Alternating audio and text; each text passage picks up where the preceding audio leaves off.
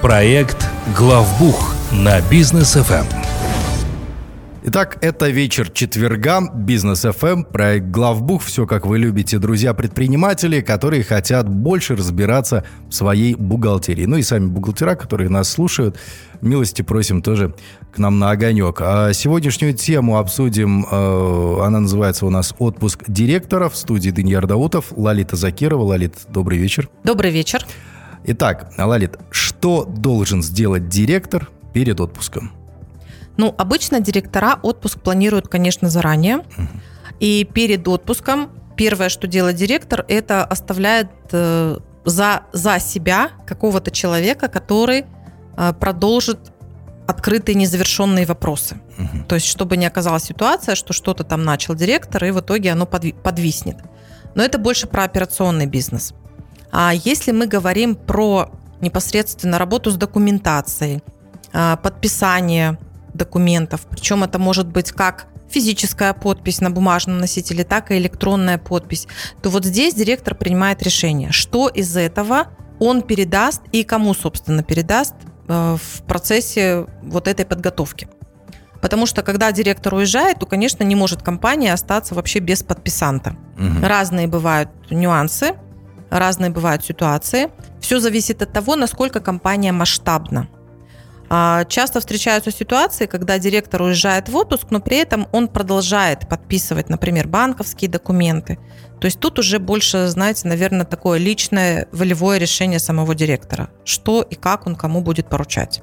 То есть он может ну, просто делегировать это, да, то есть дать кому-то, чтобы его обязанности кто-то выполнял да, отдельно. Да, совершенно верно. Мы говорим про делегирование, угу. и если смотреть вот на предпринимателей, которые только начинают бизнес, то увидим, что очень часто предприниматели, они боятся делегировать. Да. Для них страх, они боятся что-то упустить, что-то отпустить. Угу. И делегирование, оно становится таким, знаете, кособоким, потому что когда вообще в правила делегирования прям углубляешься, то тут должно быть соотношение прав и обязанностей. А если что-то идет либо в сторону прав, либо в сторону обязанностей, то делегирование в итоге не достигает тех целей, которые должны быть. Но делегирование, оно должно быть оформлено определенным образом. То есть не может просто директор прийти, собрать там за день до отпуска всех своих подчиненных и сказать, Вася, ты делаешь что, Петя, ты делаешь что, и я уехал. Угу. Все. Это, конечно, оформляется. Окей, вот эта фраза «ты за главного» здесь никаким образом не получится ее произнести. Так, а вот что может делегировать директор ТО? А директор ТО в первую очередь делегирует свою подпись. То есть будет ли кто-то из его э, подчиненных замещать и подписывать какие-то документы. Угу. А, и дальше важный, то есть подписываем мы документы, мы говорим про внутренние документы, например, да, там те же а, приходные, расходные ордера, да, например, если есть касса. А, либо там приказы на командировку. Угу. Если у вас, э, это вот я говорю про внутренние документы, да, это одна часть. А вторая часть – это внешние документы с поставщиками, покупателями, то есть договор, акт выполненных работ, кто будет заверять вот эти все документы и подписывать от лица компании. Потому что мы помним, да, если мы шапку договора вспомним, то mm там обычно пишется, что там то АБЦ в лице директора Иванова Ивана Ивановича, действующего на основании устава. Да. Это то, что закрепляется э, учредительными документами, и директор в данном случае, он является исполнительным руководством, который на основании устава как раз и действует. А вот в случае, если вас нет, то уже любой человек, который вас замещает, он уже действует не на основании устава, и собственно, в договор это нужно внести, если уже подписывает не Иванов, директор, на основании устава, а Петров, заместитель директора, на основании приказа, угу. который, соответственно, подписал Иванов. Понятно. А это оформление, оно как, как оно вообще оформляется, это делегирование? Да? Как, какому-то человеку нужно идти или просто письмо написал, подписал, да и все?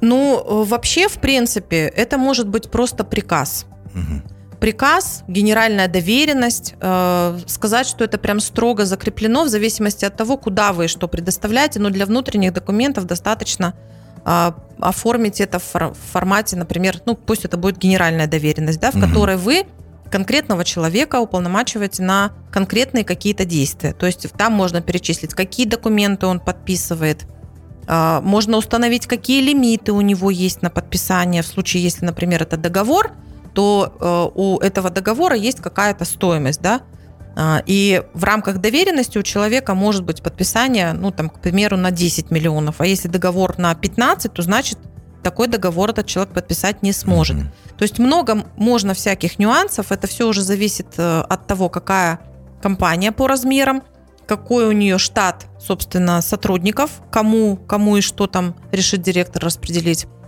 И документы эти желательно, если честно, делать даже не в момент, когда директор в отпуск уходит, да, а так, чтобы они действовали вообще на отсутствие директора, угу. потому что если вы доросли уже до определенного уровня делегирования, то, собственно, какие-то вещи в вашей компании уже можно передать вашим подчиненным, и вы тогда туда вообще не будете уже вовлекаться.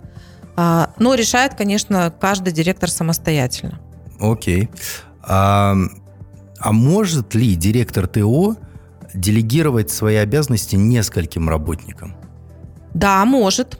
Более того, иногда бывают, знаете, такие варианты, когда, опять же, где-то это вопрос дополнительного контроля, где-то, может быть, вопрос доверия или, скорее, недоверия, да, когда а, на свое отсутствие, на период отсутствия директор делегирует что-то двум сотрудникам и в формате «и», да, mm-hmm. то есть только если оба эти сотрудника подпишут какой-то документ, то тогда он будет э, легитимный, да? Не по отдельности. Вот даже такие варианты бывают.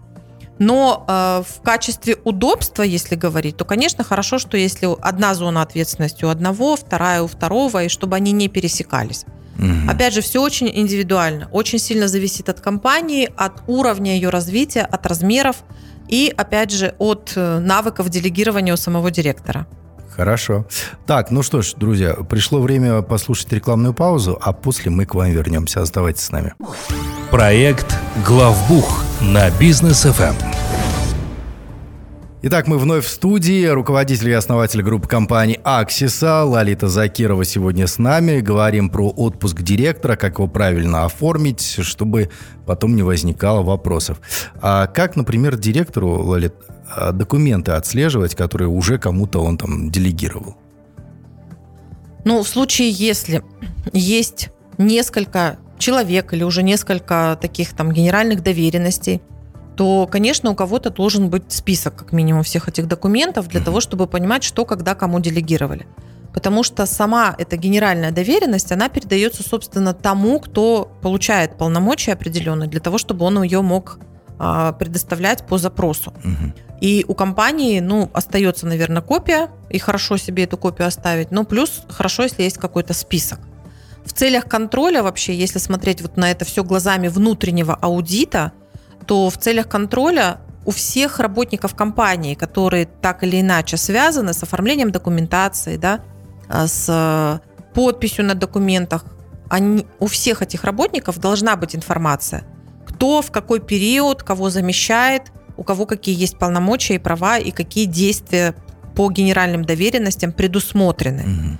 И, ну, обычно, если честно, это просто такой список, который рассылается всем заинтересованным сотрудникам. Хорошо. Так, а если работник, например, уволился из нашей ТО, а доверенность у него еще действительно что делать? А, вы знаете, несколько лет назад просто я как бы придумала такую приписку в конце доверенности как mm-hmm. раз по поводу увольнения работника. То есть прям так и пишем, что а, в случае расторжения трудовых отношений между там, компанией и работником доверенность прекращает, собственно, свое действие. Она аннулируется.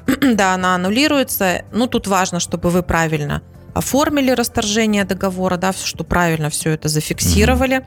Доверенность, дело в том, что, вот как я сказала, да, доверенность, она же у самого этого человека, то есть он может вам ее и не вернуть, и хорошо, да. если вы в процессе увольнения все-таки попросите оригинал этой генеральной доверенности или доверенности, как вы ее там назвали, обратно.